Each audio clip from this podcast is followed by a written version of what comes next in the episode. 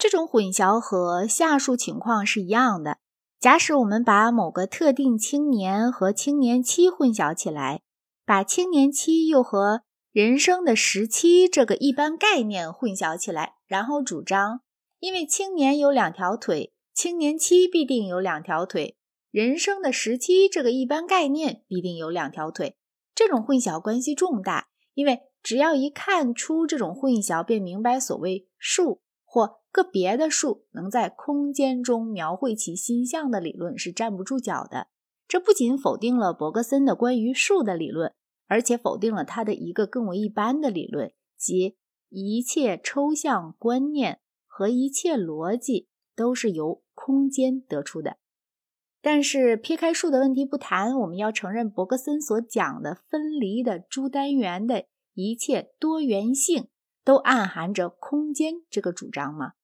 他考察了和这个看法似乎矛盾的事例当中若干事例，例如接连记起的声音。他说。我们听见街上某个行人的脚步声时，我们心中悬想他的相继位置；我们听见钟声时，我们或者想象那个钟前后摇荡，或者把相继的声音在想象空间中排列起来。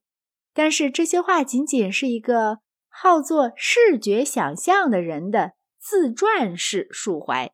说明了我们前面所讲的话及伯格森的见解有赖于他的视觉优势。把时钟的打点声在想象的空间中排列起来的逻辑必然性是没有的。据我想，大多数人完全不用空间辅助手段来数时钟响声。然而，伯格森却没有为必要有空间这个见解申述任何理由。他假定这是显然的。然后立即把这个见解用到时间上。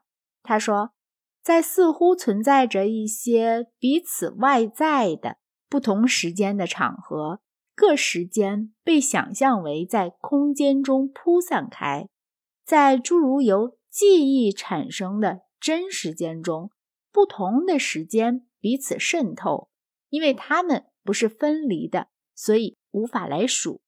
现在他就。以为一切分离性暗含着空间这个见解算是确定了，并且按演绎方式利用它来证明，只要显然存在有分离性，便暗含着空间。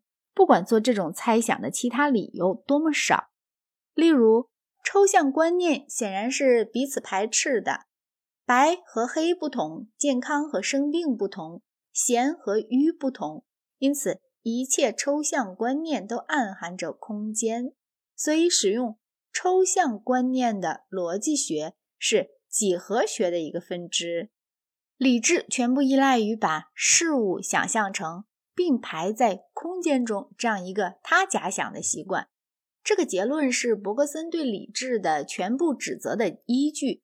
就我们发现得到的情况而论，它完全基于误把一种。个人特异性癖当成思维的必然性。我说的特异性癖是指在心中把前后记起描绘成扩散在一条线上。关于数的实例表明，假使伯格森的意见是对的，我们就绝不能获得被认为这样饱含着空间的抽象观念了。反过来讲，我们能够理解抽象观念这一事实，似乎就足以证明他把理智看成饱含着空间是错误的。